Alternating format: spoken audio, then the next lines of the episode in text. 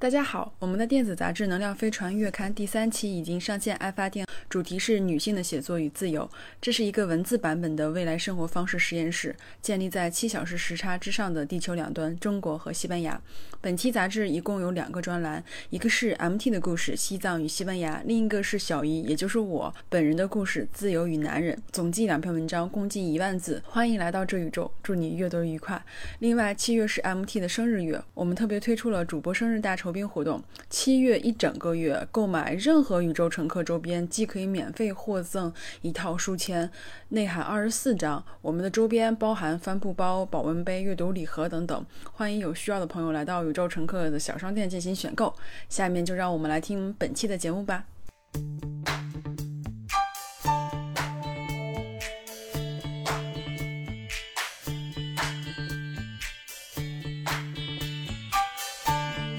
大家好，欢迎你来到宇宙乘客。我们是一档跨国录制的节目，我是主播 MT，现在是西班牙时间下午四点。大家好，我是主播小姨，现在是北京时间晚上十点。节目开始前，我们先感谢一下在爱发电平台支持我们付费播客《能量飞船》第四期。为什么学校从来不教我们怎么赚钱呢？的听友们，他们是 Zara 小美好这位小同学，三步三句半，迟一老范 A 零五夏小鱼。甜甜圈圈圈，Alien in Rofia 是阿芳呀，Niki，Sina 无人未遂，感谢大家的支持。哎，等会儿等会儿，无人未遂，阿里，感谢大家的支持。呃，欢迎各位点击 Show Notes 中的爱发电链接去收听我们最新一期的能量飞船。我们昨天其实刚录完了这一期的能量飞船，我们讨论了关于。呃，获得自由的话，你是让我把如何去掉是吗？好可爱呀，把这个留着。我们昨天刚录完的新的一期能量飞船，讨论了如何获得自由。其实也没有一个具体的方式，但是我们想，哎呀，你看我就不会说嘛，哎呀，你就要不你就直接说吧。推一下能量飞船是我们付费的播客，早期是十定价十九元，有非常多的朋友他一口气买了一整年，我们非常的感动。但是最近我们涨价了，涨到三十元一期，所以之前购买全年的朋友，呃不用担心，我们会每一期上架的时候都会把兑换码发到你的私信的邮箱，你就可以直接是按照原来的价位收听。我们上一期讨论自由，其实这个话题我们并没有说自己已经自由到什么程度才去可以去讨论，而是我们在考虑自由，它是生活中很重要的一个一个议题。在把它提出来的时候，其实就代表着我们还是在追寻它的路上。我们在其中也讨论了一下关于婚姻还有生育，我们有一些不敢在宇宙乘客这么大的号里面说的一些事情。所以说，感兴趣的朋友可以去能量飞船，是一个小型的救生舱。我们希望能够给很多在主流平台上可能说出来会比较过激，甚至是不太合适的内容，一个小小的发声的一个空间。我们今天聊的主题是。不用世界了解我，我来了解世界就好。其中，我跟小姨刚才都在整理资资料的时候，我给小姨发了一个证，是我当年北京的暂住证，上面写的就是有效期一年，你必须要随身携带这个证以备查验。我们两个当时就感慨说，原来住在北京的生活还有这么多的限制。我们在北京是一个外地人，我们没有享受到北京的很多的福利。后来也会发现，在升学考试十多年前发生的事情的时候，各个地域的升学率其实是不一样的。啊，比如说有一些考生的大省，它其实真的会让你的。竞争会更激烈，但是在北京和天津，它的本科率都能达到百分之七十到八十，这是非常震撼的，也是我前两天不了解的一个事情。我们两个，我刚才还给小姨看了我在伦敦开具的无犯罪证明，是当时为了办西班牙的留学签证准备的。我说我人生里都不知道还有这世界上还有这么一个东西，有一个机构在监控着我，说我到底有没有犯罪。这张证明上面还写了一行字，说即使说这个有证明，也不能证明这这个人是个好人。有好的性格，我当时看到以后，我就说这些行政上的东西，全都是把我们禁锢到一个地方，禁锢到一个城市，不让你去外地，不让你去外国。所以说这些东西，我会在想，为什么我们有这么多行政上的复杂的东西，把我们彼此隔得很开。它其实就是不断的去产生一些误解，然后让我们把大量的时间花在网上看新闻的时候，看的全部都是负面的新闻。你只要在 A 国，你看的全都是 B 国的负面信息；如果你在 B 国，你看的全是 A 国的负面信息。不知道小姨看不看《火影》，但是我是《火影》的死忠粉，我从高中就开始看，看了十几年。前前一段时间把七百多集的最后几十集看了一下，还是很有感触的。从小你就看到这几个忍者村在打来打去，后来第四次忍者大战打了一百多集，就这些东西你去看的时候，它的确是跟我一起在成长，也影响了我的世界观。就是为什么和平如此来之不易？为什么我们还是如今是防外国人防的跟贼一样？我过两天要去西班牙的，呃，去按指纹去办我的居留卡。就这个指纹呢，是我一年必须要按一次的。我光预约就排了五个月的队，就是不断不断去刷这些网页。所以我会发现，这个世界目前还是隔成隔成一个小小的村落。有的时候我们在村儿和村儿之间相互旅行的时候，才会发现大家都是一样的人，真的没有必要就。把大家想成那么坏的人，对，而且就是我们上期跟那个阿里一起录节目的时候，其实也聊到意大利嘛，其实就说到意大利，其实跟中国的很多地方。也很像，或者是有一些，呃，有一些传统传统啊，或者是一些做事方式。就是当你去跟那个国家聊天的时候，你就是会发现，嗯，它跟媒体上所报道的事情是完全不一样的。而且你会发现有很多的共同点，虽然说也有非常多不一样的事情，但是当两个人真正在沟通的时候，你就会发现媒体上所说的那些误解，或者是说我们平常接受的信息里面那些报道，其实都是非常片面的。当真实在一起沟通的时候，其实。很多事情并没有说那么的，嗯，一元论或者是那么的绝对，所以我觉得这个事情还挺那个，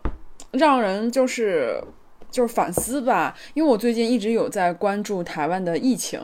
嗯，我还是。还是每天都要看一下，就是现在台湾的疫情是怎么样了。嗯，其实我是还没有去过台湾，因为像早些年的时候，当时台湾跟大陆的关系还是非常好的时候，大家也知道，就是去台湾特别的方便，包括你去办一些证件的时长呀，包括呃各种的组团呀，各种的这种往来，就会让整个的交交通啊，或或者是交流非常的便利。你你刚才我给你看的那个台湾的入台证，我当时看到的。时候还挺有感触的，因为办入台证的时候，他要求你去交一个中介费。你如果提前一个月办的话，就可以是几百块钱就可以了。但是当时我的朋友他就一直拖着，因为我们是一块儿去嘛，他就一直在拖，拖到最后临出发还有一个星期的时候，他的入台证还没有去提交，结果只能是插队。你加急的话，一天是两百块钱人民币，他加急了十天，多花了两千块。我对这个印象很深刻的原因是，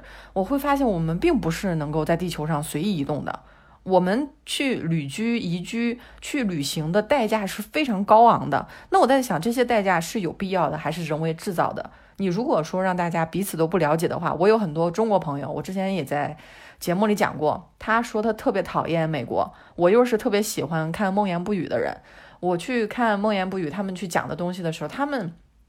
就说会有中国人去骂他们，说打死你个美国佬啊，打死你个美国 gay 佬。孟天也是公开出柜了，反正她的十八岁的第一个男朋友还是中国的男孩。就是在这种关系里面，我会看到很多仇恨，是因为大家的朋友太少了，大家看到几个字儿就炸啊，说我讨我讨厌这个国家，或者我讨厌日本人。你有日本的朋友吗？我跟我的。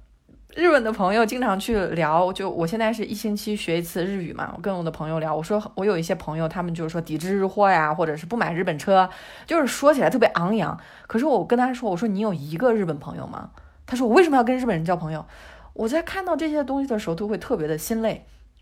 各种文化其实是有机会能够帮助我们的文化更好的去进步的。比如说前一段时间，就好像是今年推出了一个离婚冷静期。啊，就是必须要等三十天，而且我还看到说上个月啊，五月二十号的时候，有部分城市的部分的婚姻登记处是加班加点办理结婚，但是部分城市当天拒绝办理离婚手续，因为是五二零嘛，你用中文说的话就知道啊，是五二我爱你的谐音，但你用英文和西班牙语是 the twentieth of May，就跟结婚啊，跟爱情啊没有什么关系。我跟我西班牙同学说，他反，他立刻反应，他说这是违法的。我当时就震惊了，我以为是因为我看的时候就觉得是一些啊假热心肠人添乱，我的脑袋里面还没有上升到说这是违法的，你不允许这个结婚登记处办理离婚，在某一个天里面，在全球里面这个日子里面，二十四小时里面不允许离婚的，恐怕只有这几个奇葩城市了吧？他们知道自己奇葩吗？我说我会跟一些女孩去聊，比如说性骚扰的事情啊，他们就说有什么男生啊摸他们的头啊，摸他们的腰啊，摸他们的腿啊。他说动手动脚，我说这个不叫动手动脚，这个叫 sexual harassment，这个叫性骚扰。我说你听过这个词儿吗？他说我从来没有。他能说一口流利的英语。然后在外国生活个好几年，但作为一个中国女孩，她也只是说：“哎，我被吃豆腐了，我被动手动脚了。”所以我会发现各种文化的交流，它不仅仅说这事儿关我什么事儿啊？我关心台湾干嘛呀？我关心我又没结婚，我又没离婚，我干嘛关心有几个城市不办这种离婚、结婚冷静金，还有三环政政策？就好像这些东西都跟我们无关一样，但其实所有的政策都会跟你有关的。只是你看不到这个直接的联系，就是在五二零这种或者是情人节这种特殊日子，给到对方转钱，比如说你二月十四号的时候转给了对方两千零十四块钱，或者是在五二零的时候转给了对方五百二、五千二或五万五万二，等等等等，就在特殊日子的特殊金额具有一定含义的这些数字，如果你们俩在分手之后，这些钱是不能被索回的，所以这还有一条这样的规矩，所以。所以我就会发现，就是我觉得中国人特别呃特别喜欢定义日子。你还记得，就是很早年很很早之前，我们其实一年的促销只有双十一这一个节日。但是你现在在看中在在中国生活的话，每个月都会有人造的这种的。大促，然后不管是年终的六幺八，还是年底的十一月十一，哪怕甚至到十一月十一之后的十二月双十二，然后现在基本上每个月都会有三八女王节，然后四月份什么情人节、白色情人节，巴拉巴拉，就是大家特别喜欢造节日，然后来去过一个节。我不知道是不是因为大家过太苦了，还是说为了刺激消费，拼命的去造节，然后去消费，然后去各种的，嗯。物质满足自己的。欲望，或者是说用物质来让自己更开心，或者是怎么样？反正我是觉得这种人为的后天的这种定义的日子实在是太多太多了，连这个红包都有一都要特殊的去出一条规则，说你在特定日子发特定的红包，你是不能在分手之后再索回的，因为这个东西相当于馈赠，而不是类似于像说我转钱给你或我借钱给你。所以我觉得这个就是大家在恋爱的时候向对方转特殊金额的时候，一定要。三思而后行哦，这些钱是要不回来的。你说的这个还在笑，我当时都很想哭，因为我看到一个新闻是谈恋爱，谈了很久，女女方要开奶茶店，男方给她转钱，分手了以后又把这个钱全部要回来了。还有一个更恐怖的，就是结婚的时候给了彩礼，离婚的时候又把这个彩礼要回来了。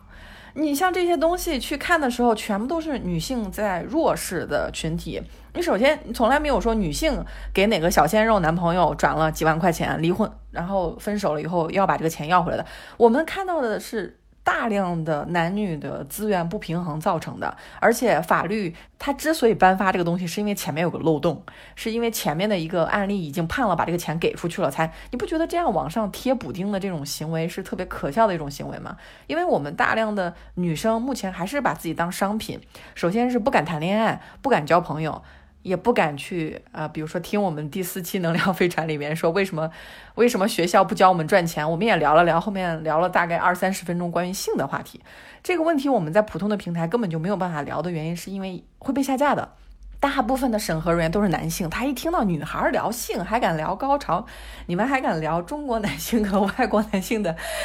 某些方面的对比，这些数据是不可以被公开的。但是我会发现。当你去看到全球的时候，你会发现，比如说你跟不同国家的朋友去聊天的时候，你会发现我们的文化是有非常多不同的，不是一开始就抱手说啊，我只有我的文化是好文化，别的文化都是差文化。我前两天给小姨发了一张照片，是我去旅行的时候，我旁边拍到一个穿无袖半截短袖的那个西班牙女孩，旁边是一个全身黑纱的穆斯林女性，他们两个并排走过去，谁都没有看谁。我当时跟小姨说：“我说西班牙真的是让我特别震撼的一个国家，因为没有人把这些就是在国内吵得纷纷扬扬的事儿当事儿。中国，你看穿什么东西在地铁上举行反骚扰活动啦，你不可以看我，男性凝视。这边西班牙女孩你爱看就看，没有人管你的，穿小短裤出去跑步，穿小背心儿，没有人看的。同样，穆斯林女性围着黑纱，头发都罩着。”也没有人看他们，就是怎么着都行。我一直以来就觉得他们两个是肯定是水火不容的，他们两个肯定是互相攻击的。可是没有，大家都是平平常常的走在街上。所以我在想，我有的时候看新闻，看好几个小时，真的是看到生气，就是看到英文如何去贬低某一个国家，如何去甩锅，然后看到中文这边如何的排外，如何的民族主义，如何的说把外国人都赶出中国，特别是要把外国男人赶出中国。那我看到像艾莉这样的，比如说我们上一期去跟他聊，他去思考一些国界的东西的时候，我会看到他的评论里面就说：“哇，艾莉，你的思想好宏观，你的思想好深刻哦。”可是为什么我们在聊这个东西，别人就说：“哎，你们想太多了。”我发现这种双重标准真的是玩的熟到飞起。如果不请阿丽来，我也没有认识到大家对于男生和女生讨论同样的政治问题、国际关系的问题的时候，评价是完全不一样的。对，这其实，呃，怎么说呢？就是看到这样的聊天，虽然会觉得有点惊讶，但是又感觉这个事情好像理所当然的会被攻击。呃，我觉得啊，我我我看到我会有两种情况，就是啊。他们怎么能这么说我？然后就是为什么就是要女性攻击女性？但是我又其次又想啊，因为。在中国，这个就很正常呀，因为这就是我们生活的一种环境啊，所以就是这这这是一个很矛盾。我会觉得，就是越去跟不同的人聊天，然后去把这些内容分享出来以后，当你看到非常多人不同人的反馈的时候，其实很多时候，嗯，也是在去思考。其实更多的，其实还是让我们去思考这个事情，或者是说。现在这种环境里面，然后我们每个人、每个个体，或是每个女性，她在发言的时候，到底能够在这个环境里能够获得多大的支持度，或者是能够激起多大的这这样的一个反馈或是评论，我觉得也是具有一定实验意义的啊。我觉得我们不能说因为别人这么说我们了，我们这节目就要改，或者是改成别人希望那个样子。我觉得不是，我我觉得越是这样，特别多人这么说，我们越要更加。就是大胆发言，或者是我们之后可以去跟更多更多不同的人去聊天，然后去把我们的观点表达出来。比起那些呃评论而言，我觉得对我们的伤害并不是很大，因为这个事情可能就一笑而过，或者谈论一下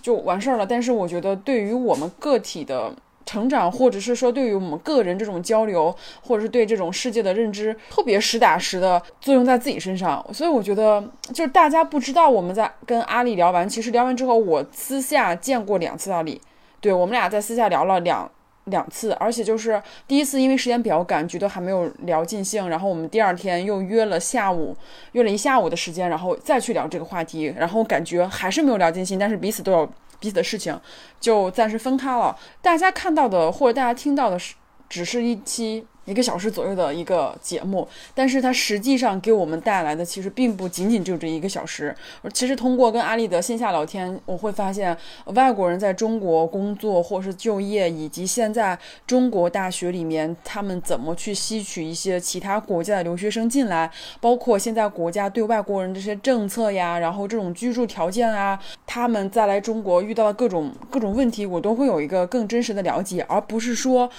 嗯，我在微博上去听一些其他人，就是像一些新闻，因为我觉得现在新闻看多以后，你真的是你分不清是真是假。我觉得那些政客也好，或者是那些 KOL 也好，他们发表东西就像变色龙一样，今天一个样，明天一个样，你根本就不知道这个世界真是什么样子。但是你再去跟具体的那些当事人去聊的时候，你才能够更加感知到，哦，原来这个事情。它也许是这样的，真实的面貌应该是这样的，所以这个对我感触还是蛮大的。而且我会发现，真正聊起来的时候，你才知道你曾经接受的那些信息，或者是从媒体上、从其他平台上看的信息，很多其实都都是一些个人解读，那完全没有这种聊天聊出来这种看似很随意的聊天，其实它表达的。往往都是最真实个体最真实的发言，因为我们的聊天是没有任何草稿的，然后没有任何的说今天要聊什么，围绕这个方向，就是大家一个非常非常自然的一个聊天状态，不知道接下来会发生什么。越是这样，我觉得是越能够很真实的反映现在每个人真实面临的处境是什么。所以我觉得这个是最最珍贵的吧，也是最真实的。我上一次跟冰棍聊完，其实是非常开心的。后来温迪是我们的听友，他说听了第我们第四十七期节目以后，给我们发来了一个三千多字他自己写的文稿和他的录的音频。我看完以后非常感动，我给大家简单念念一下他最后一小段。温迪说：“阅读和写作从来不是看起来那么简单，需要很多的勇气和决心，有的时候也需要付出代价。重要的是，这是我自己所选择、所认可的道路，这是属于我的安身之所。我无法虚假的在这个世界上活着，就如同我的文字无法忍受谎言。去读书，去写作，去经历，去不顾一切的做自己，去不顾一切的为自己而活着。他把这整篇文章都念了，给我们发来一段音频，我会感觉他的声音是比文字更强大的，因为。我看声，我看文字的时候会比较快，但是我没有说看完文字以后就把他的音频关掉。他给我们发了一个二十多分钟的音频，我我觉得很可惜。我觉得温蒂应该去创造自己的播客，把他的第一期的音频放放出来，因为我们可以在宇宙乘客里帮你推荐啊。比如说，就像我们推荐阿房房的播客《一个小房》，他录的第一期节目叫《诗和死亡》，都是我平常也常常思考，但是我根本就找不到人聊的话题。阿房房聊到自己一个初中同学去世去世了，十七岁就去世了，出车祸。他说，有些人的人生永远停留在十七岁。他说，害怕死亡可能是热爱生活的另一面。我很赞同。我认为不认真思考死亡的人就无法认真的思考生活。但是大家也可以看到，我们在宇宙乘客录了快五十期了，我们从来不敢去聊一期以死亡为主题的话题。我很想聊这个话题，我还很想聊聊宗教呢，但是都不太适合的原因是因为。它非常的沉重，它需要很多很多的勇气。我在去做播客的时候，因为有一些听友给我留言，他也说，因为宇宙乘客他创造了自己的播客，我认为这才是一个播客存在的意义。我们把这个底线拉得足够低，所以你就会听，你说啊，原来录成这样都能录播客呢，那我也可以。不是说去看百万年薪和百万大 V 他们的生活，他们的生活当然都很好，或者是知名媒体人在某光鲜亮丽的办公室里面去写很漂亮的稿子，用很流畅的声音念出来。我们不写，我们就是聊天。但是我也确实认为播客给我们很大的自由，这也是我们一直在寻找的东西，是日常生活中如果你不做你就感受不到的东西。你只有做了，感受到了，你才会发现你的声音可能最后改变的。不是这个世界，你的声音有可能最后改变的是你自己，这其实是一个挺值得期待的过程。你的声音其实改变的是你自己，我觉得特别特别好。然后，因为我我能够发现，我就是录了这一年的播客，变化特别大。大家可以就是如果有听众是从我们最开始听过来的话，你其实你会发现，早些时候开始的。呃，那些播客，我觉得我还是蛮稚嫩的，就或者是想法还是挺 挺挺中国的，因为我也是在一点点成长。只不过说这个播客这个表达以及大家对我们的喜爱、对我们的反馈，会让我就是走的会更快一点。而且我会发现，正是因为大家的这些喜爱跟反馈以及关注。我会发现我会变得比以前更加自信一点。嗯，我们在能量最新的一期能量分身其实也提到，自信这个事情其实它不是一个单纯的说我觉得我自己特棒或我觉得自己特好这件事就完事儿了。其实你自信其实是需要获得别人反馈的，你需要你不仅要自己觉得你自己特别好，你还同样需要别人去给给到你这样的反馈，这样的话才能够建立一个比较立体或者是比较。比较让比较让你自己更加说服的一个状态，因为我觉得，如果你单纯的觉得你自己好，但是社会或者这个环境或者你的朋友并没有给你这样的反馈的话，我觉得你是很难很难一直坚信你自己非常自信的。第一，我就非常感谢大家对我们的喜爱，包括在这些喜爱关关注里面，不仅仅是。一些呃自信吧，反正会有很多很多美好的一些瞬间，包括一些对话的产生，包括还有很多人去跟我们分享他的想法。我觉得这些事情都是。不可未知，但是又充满着惊喜的这一点，会让我觉得这是最大一笔财富。对我觉得这个就是嗯一些不期而遇的一些事情，还是蛮好的。对，反而是跟温蒂这样互动的过程，我回他的邮件的时候，我说谢谢你的来信，我看了你的文字，是之前在网上直男癌泛滥的平台上从来看不到的，因为有很多人是攻击女性的情感表达是无病呻吟。我说，那我们就要继续写作下去啊，创造新的话语权利。放弃书写就是放弃未来。因为我在西班牙接触了很多关于墨西哥画家弗里达的一些作品和电影，我看到他去画作的时候，他一直没有对自己有信心。他说：“我画的都是私人东西，我不像别人画的都是为社会呀、为这个整个国家的进步而画。”他说：“我画的就是自身的痛苦和局限和一些困惑。”但是后来。你会发现，经过时间的洗涤，这种个人的经验是非常有价值的。我们一开始也没有想着去做《能量飞船》这个杂志，但是现在迄今为止做下来，写的感觉还不错，我们就互相呃，鼓励去写作，一个月发一期一万字的能量飞船，每个月一号上线。而且我们刚好因为有做了能量书签，因为这个月是我的生日月，所以我们刚刚才跟小吉商量说，从七月一整个月，我们你买任何的周边，我们都会送你一套能量书签。这二十四张能量书签是我们目前只做了五十套，这五十套售完以后，我们就会做下一批完全内容不重样的能量书签。所以说，如果说你有七月份有过生日的朋友，或者是自己想给自己送一个保温杯，啊，帆布袋的话，欢迎来我们宇宙乘客的小生店看一下。我跟小姨去做保温杯的时候，因为保温杯是我强推的一个产品，因为我每天都用保温杯，我我。特别喜欢喝热水，这边的西班牙同学经常叫我是阿瓜卡利安特，他们就说我是热水小姐，因为他们这所有人都是喝冰水的，只有我一个人是喝热水。而且我现在小姨就说，哎，是不是夏天啊我们保温杯卖不动？我说不会呀，我说夏天我也是装着冰咖啡或者是冰茶，我都有时候出门啊去一些地方的时候，我都会用我的保温杯去。我不太愿意用纸杯这些塑料的产品，我说我自己能做一点是一点，我。我一年能少用五五十个塑料杯子，那也是五十个杯子，确实是目前，特别是欧洲这边垃圾，我有的时候看到这些，比如说买的装牛奶的盒子啊，或者装鸡蛋的塑料盒子，我看到的时候，其实我不会像欧洲人本地一样说啊，这就是垃圾，我们丢掉就好了。我的反馈是，这些垃圾将来有可能会运到印度和中国，他们现在经过我的手，我在欧洲生活，但是欧洲的这些垃圾的塑料的是。使用品，他们是没有就地掩埋的，他们会运到更便宜的国家。大家可以搜一下，一七年以前中国每年接收多少吨的洋垃圾，这个是在一七年以后才有所改观的。中国不买了以后，他们就把东西运到印度、澳大利亚，把几个集装箱的呃尿不湿送到印度，印度的公司不接收，说你本来说少是纸张。是我们可以回收使用的，我们可以为了我们的经济，我们买不起好的纸浆，我们只能买你用剩下的。结果澳大利亚这属于违法嘛？他就他就送了很多这些尿不湿。结果印度他因为自己的法律体系和自己的国际律师是要经受长期的诉讼诉讼的，所以我们去看国际新闻的时候，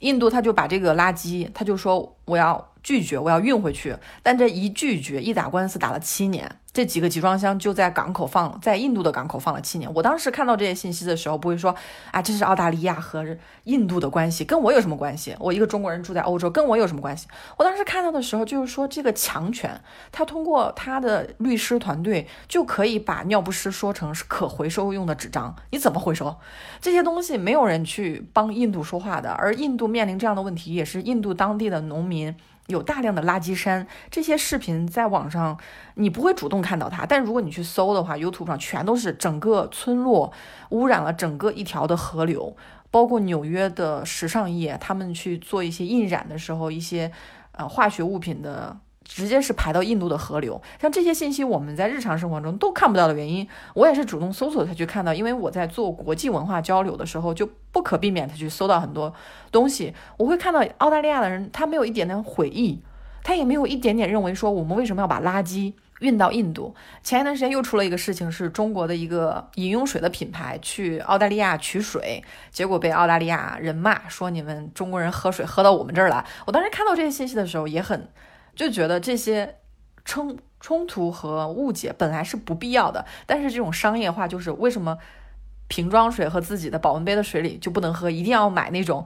呃装的很漂亮的某某品牌的绿色的瓶子的水，很贵的一瓶这种水呢？你喝一瓶水，你就要浪费大量的资源，去丢掉很多的垃圾。所以我以前身边有朋友，他是说啊这个瓶水好喝，我这个喝这个水泡咖啡好，我当时就。心里有很多话，我是没有办法直接跟他们说的，但是我会在说，比如说我们生活中以鼓励买买买为傲的时候，我们上一期也讲到，金钱是不是新的神？不消费主义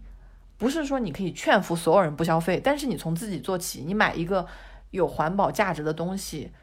我相信每一个人的力量还是有价值的。对，说到这个垃圾的事情，其实我也是很早之前，也不是很早吧，就之前跟 MT 聊的时候，MT 跟我聊过这个事情，我才知道，哦，原来。就是还有这种垃圾运到别人国家去填埋的这种状态，嗯，包括现在，因为现在中国的禁塑令已经开始了，就像上海已经全面的禁塑令，虽然说还有一些小小的商店啊，或者是门店，或者是小小的餐厅，它还在用那种原始的塑料，但是大部分的品牌，我觉得绝大部分应该都换成了可降解的这种这种材质的，呃，塑料或者是包装方式，但是大家不知道是现在目前中国的技术是没有办法去。去溶解，或是去让这些再生的塑料去很好得到一个化解。也就是说，我们现在虽然明面上有了降解的环保的塑料袋或包装方式，但是我们没有处理它的工具。也就是说，这现在这个是一个完全的伪命题，但是又不得不去进行这样的一种。方式是因为上面有政策压着，包括我之前也看到过，就是像在那些东南亚特别贫穷的地方，他们也会去拆解像这种欧美国家呃淘汰下来的那种游艇，就是我们看到那种就是像那种游轮一样，因为它太特别大型，包括他们在拆装的时候其实是非常危险的，不管是那些呃金属的拆装，还是各种器材的拆装，包括其他的国家也没有那么多人愿意去干这个事情，那他们就会把这个。游艇运到这种特别不发达的地方，然后在一个特别困难的这种环境里面，当地的农民或者说工人去进行拆装，然后它本身就是一些违法的，而且在拆装的过程中，它是有很大的生命危险的。就是，但是没有办法，这些这些事情没有人去做，只有这些贫穷的国家靠这些游艇的拆装，然后去换取一些生活的开支。就是当你去看到更多这种世界上这种不发达地区的人，他们在经历那样的生活的时候，其实你你就会发现，哪有说这件事情跟我无关呀？如果说就是如果中国没有现在像这么强大，我们现在依旧在接受洋垃圾，这些垃圾它。可能暂时影响不到我们现在的生活，影响我们后代人的生活。我们所有的人都生活在这个地球上，它填在我们的国家，那影响就是我们我们的地下水，然后我们的土地、我们的空气、我们呼吸的每一口。所以这个事情其实它是一个怎么说？它是一个非常非常连接一个网，没有说这件事情跟我无关，我只要把我的小日子过好就好了。而且就是我觉得很多时候。我们大家其实都喜欢听美好的事情，都特别喜欢听开心的事情，都特别喜欢听一些东西。就是听完以后，我特别开心，我觉得我生活特别的美好。我觉得这也无功无过吧。但是我们必须要看到生活中，其实它还有很多事情是值得我们思考，或是值得我们这代人去进行一些改善，或是做一些微微小微小的一些一些改变的。所以，嗯，我我其实我还是很喜欢谈论这些政治啊，包括经济这种。文化的这种议题，当我真正去面对这些事情，或是我感受到的时候，我才能觉得，我作为一个人类，或者是说我作为现在比较年轻的一种状态，或者说我在三十几岁这种正式发力的时候，我觉得我会有一种很强的使命感，就觉得说我应该做一些事情，或者说我能够做一些事情，我会觉得这些事情对我来说会更加有意义，包括它也会让我。会督促我去关注更多这样的话题，包括前阵子其实盖茨他出了一本最新的书嘛，就是碳中和这个事情。他在疫情期间读了非常多这样的命题，然后他就写了一本书，去告诉大家怎么在未来五十年以及一百年实行实现零碳零排放。其实是一个很大议题，需要每个国家。都要去参与，都要去，都要去做一些改变跟努力，包括巴黎，巴黎应该是巴黎协定吧，就是他们巴黎条约还是巴黎什么来着？包括之前特朗普他已经退出了那个巴黎条约，现在拜登上台以后他又。加入那个又重新加入了，所以这都是一些各国国家，不管是 G7 还是 G20，他们都在为这个环境去达成一个共识，去共同的去改变这个事情。如果说大家生活在中国的某一些重工业省份的时候，其实你也会发现，你们当地的那些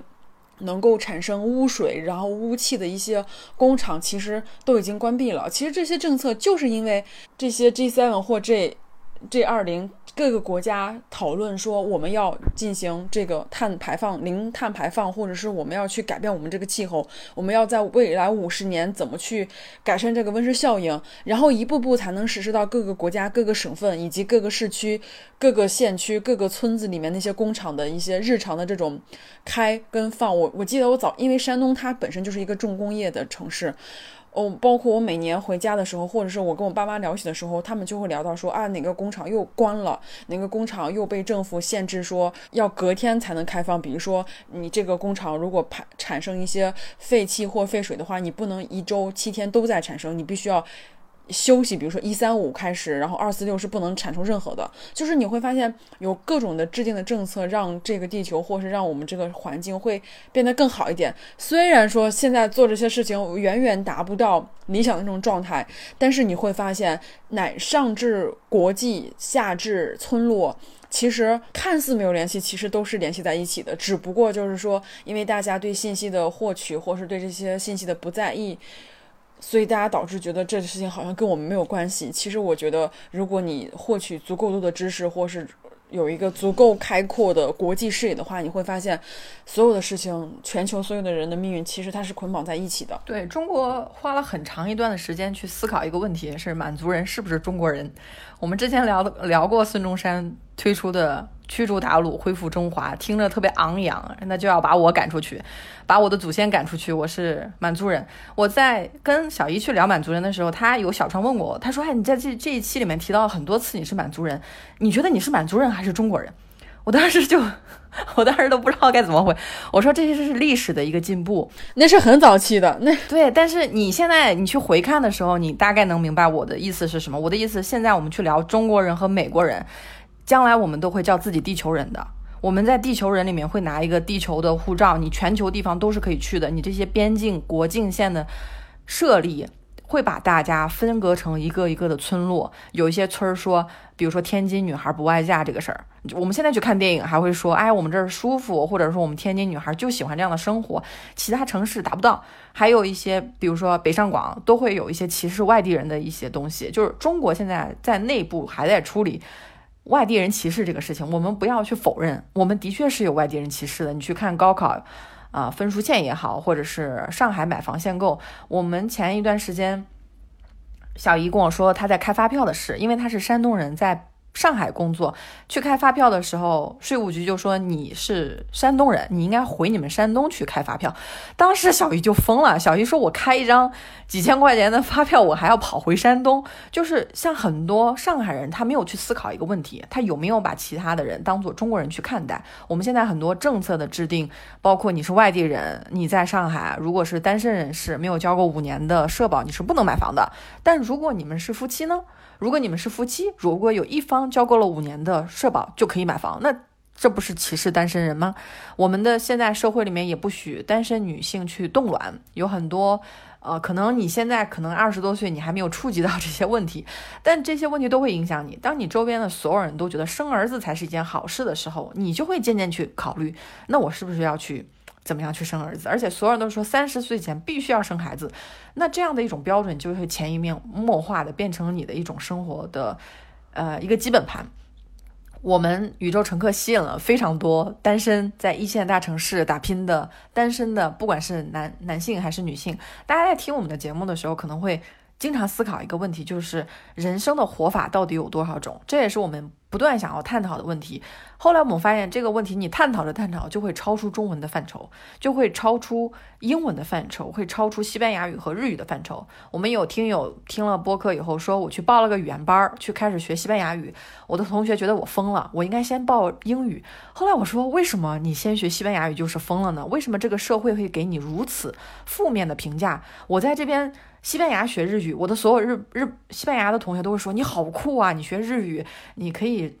就是将来旅行啊或者看动漫都能看得懂。我这边所有接受的都是正面的信号，所以我才会越学越快。我每个星期都会上日语课，而我现在还跟美日本的同学在聊天。我会在想，为什么我在中国看了十五年《火影忍者》，我都没有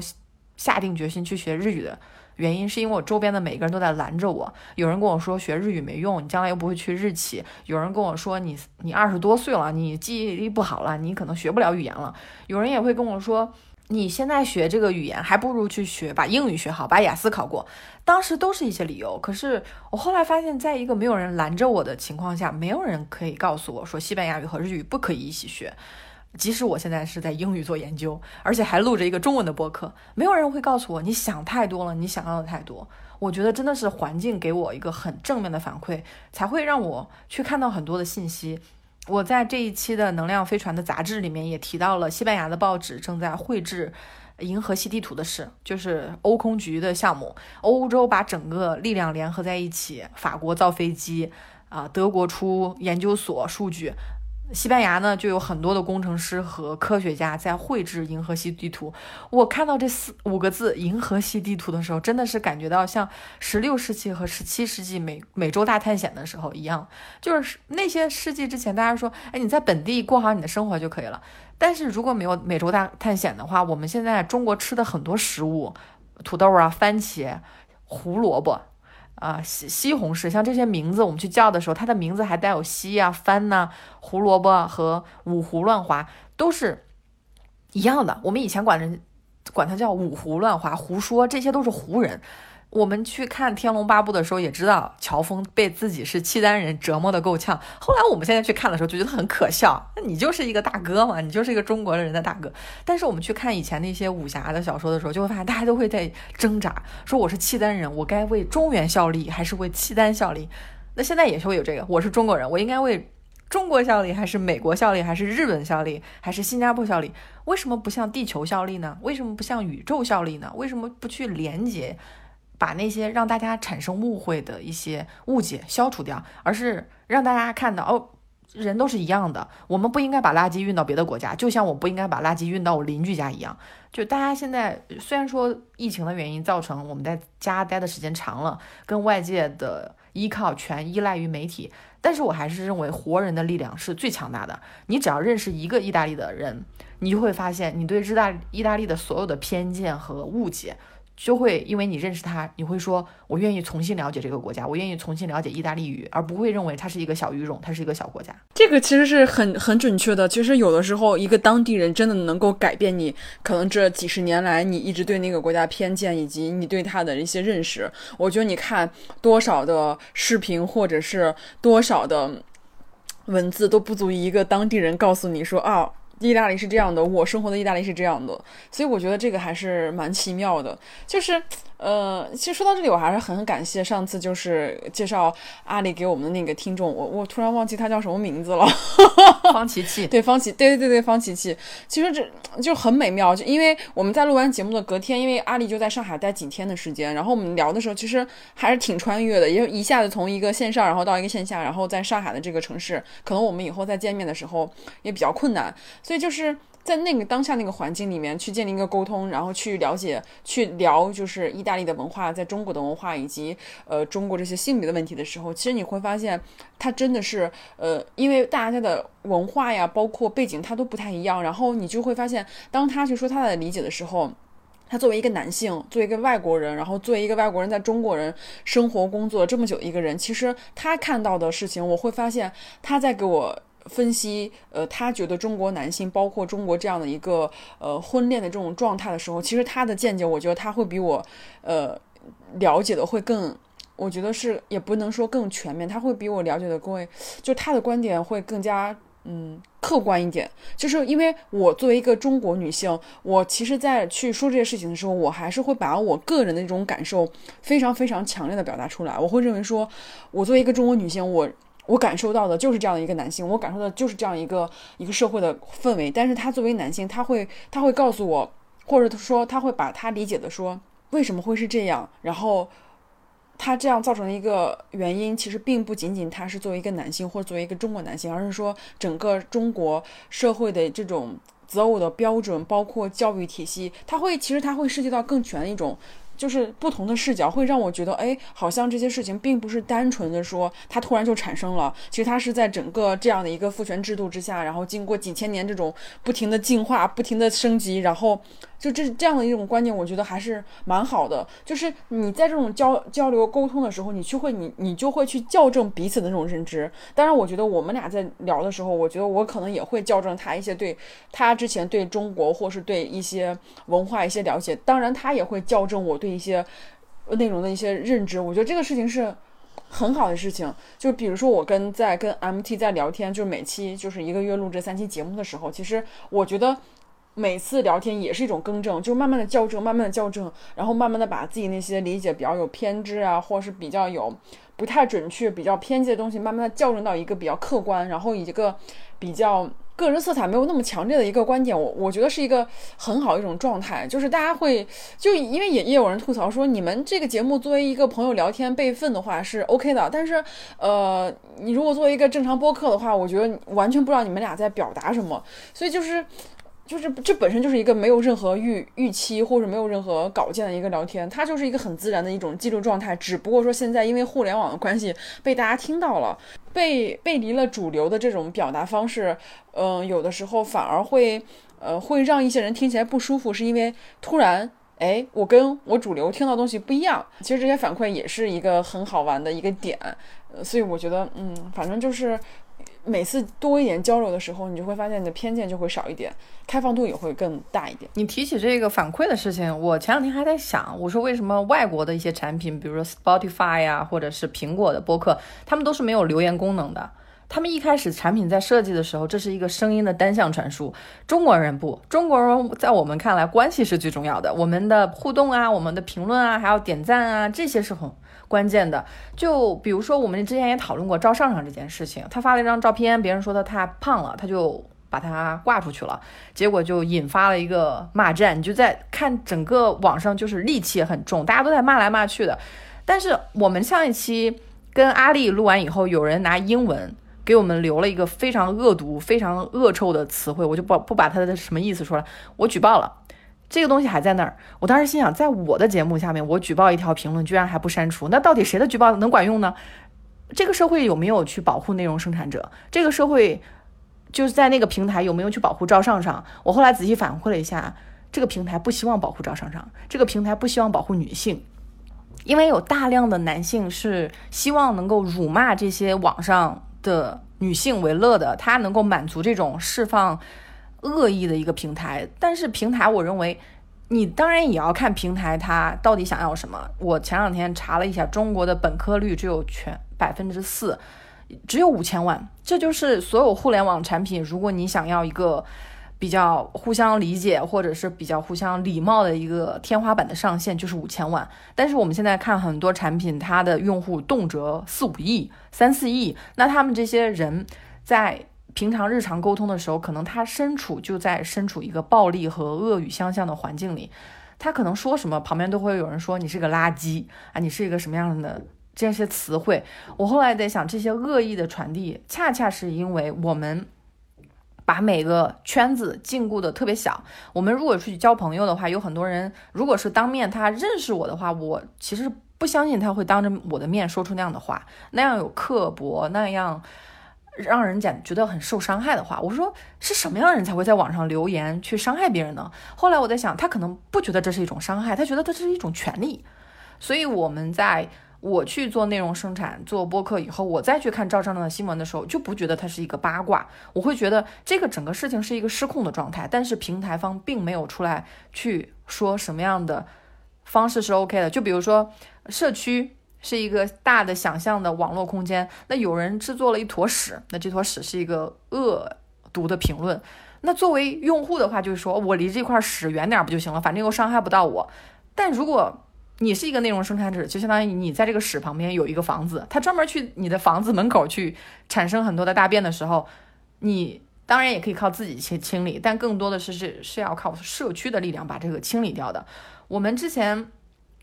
在互联网工作多年，都会发生一种状况，你会发现，让大家去产生屎，让大家去关于屎的去争吵的时候，大家都会在留在这个虚拟的空间更久。但是我我现在就是基本上每天都会有时间是不带手机去出门的，我完全不知道手机世界发生了什么。我会看到西班牙的人在生活，或者是我周围的朋友在跟我聊天。我下个星期还要介绍阿丽跟我的意大利同学毛拉认识，因为我跟毛拉也是挺久没有说话。他也是意大利人，我就说，哎，我要，因为我认识了新的朋友阿里，所以我跟旧的朋友的连接可以再次产生，这些都让我觉得比在网上去消耗这些情绪有必要的多。我会认为像弗兰一样，如果你喜欢的我们的节目，谢谢你；如果你不喜欢，不需要特别告诉我，你不喜欢那是你的问题，跟我没有关系。其实大家其实有的时候就是，如果你遇到不喜欢的东西，关掉就好了，不需要说，呃，我要告诉你说，啊，我不喜欢是因为我觉得你做的很差，或者说我不喜欢你，我很讨厌你，我要告诉你，其实没必要，因为你这个话你说完以后，你觉得你自己很爽了，你觉得你气到别人了，就是其实这个东西，我觉得就是没有什么多大意义。就反而是我觉得这种状态，就是虽然说我们鼓励表达，或者说我们鼓励大家去说说自己想法，但是我觉得还是要友善一点，因为，嗯，保不齐哪天如果你在日常生活中突然被别人很不友善的就回复了一句，其实你自己也是会生气的。所以我觉得这个大环境还是需要每个人去塑造的。虽然说我也没抱太大希望吧，但是还是在还是会在节目里不停的去去表达这样的观点，是因为我们也想一直，我们自己也是这样秉持的。我从来没有在。任何网络上发发表主动发表过任何一条诋毁别人或让觉得让别人不开心的留言，我没有，我做不到，因为我觉得没有必要。我不喜欢他，我不看就好了，我不需要告诉他说我不喜欢你，我是谁啊？就是 who care？因为我们现在还不是特别红，因为我们也没有多大粉丝量。你你就是如果大家有时间或者是怎么着，你去看那些流量非常大的一些博主的微博下面的评论，其实恶意很多的。就是你会发现，怎么会有人说出那样的话？就是会那样的曲解，很恐怖的。包括像很多人，就是很很多网红或者是很多 QL，他们其实心里都是都是有在固定的看心理医生的，因为真的是看那些每天都在看那些类似于屎一样的这种。这种回复跟评论真的是会让一个人崩溃的。你如果没有在这样的一个身份或这样一个环境下生活的话，你是没有办法感同身受的。你你就像我们才这么几个人，就像 MT 刚刚讲的那个英文的回复，我都没有看到，就是这些被我们忽视的。我不知道为什么，就是每次提这种评论的时候，我我都不是最先看到的。我不知道是我的眼睛有自动过滤这种，我我都没有看到，就巧了。我是那种说，我如果看到觉得这条留言很让我很不爽的话，我是会回，我是会回复的。但是我都是以一个比较礼貌性的回复，比较讲理的状态。但是我是不会主动的去跟别人说你太差劲了，你。但是我会经常留言说啊，你这个东西做的好棒呀，你这个东西，我我会表达我的喜悦跟开心，就是一点点生意可能就会让对方的生活今天一天都很开心。所以我觉得 why not？为什么不这么做呢？其实我觉得还蛮好，就是遇到好东西就就推荐给大家。如果看到不好东西，也没有必要说。啊，这个东西太糟糕了，屏蔽它，我觉得没有什么必要。对，时间差不多了，我们最后可以用王小波说过的一句话：说我这辈子活着就是想认识一些有意思的人，多明白一些道理。我也认为跟着他去看书，包括看他出国的经历，会发现这个世界是越来越大的。所以一点点去了解，发现不同，其实是一个很好的反思的机会。我们并不是追求一个不变的自我，而是要。勇敢去接受，说自己的自我也是在不断变化的，就像生长的一棵树一样，不是说一开始我是一个小草，我一辈子就要做一棵草。对，而且这个改变，包括你之后你想变成什么样子，这个都是可以自己选择的。无非生活其实就是你无限选择，就是无限个选择最后的一个结果嘛。所以我觉得，就是未来的各种生活都是可以完成跟实现的。我最近一直在看熊培云的那个《自由在高处》这本书，给我的触动非常之大，而且我觉得熊培云的乐观。以及他对文字的这种爱好，以及他写出的文字，真正的是能够给到我力量的。我唯一后悔就是我我我们也在节目无限的说过，说为什么我们到一个特别厉害的人死掉的时候，我们才知道他的存在。其实熊培云这本《自由在高处》已经出版了十多年了吧，就是我今天才看到。而且如果我不去书店的话，我可能也看不到这本书，因为。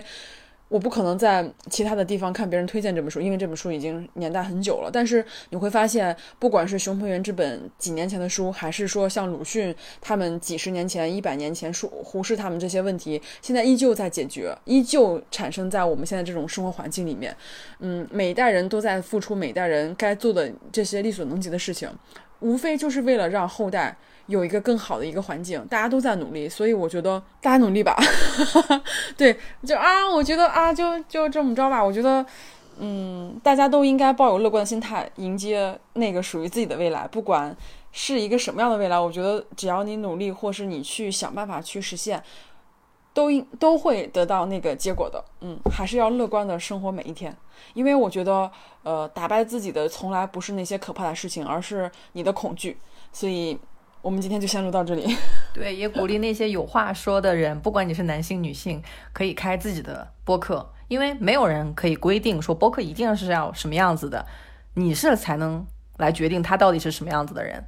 好，感谢你收听本期的宇宙乘客，我们下期节目再见，再见，拜拜。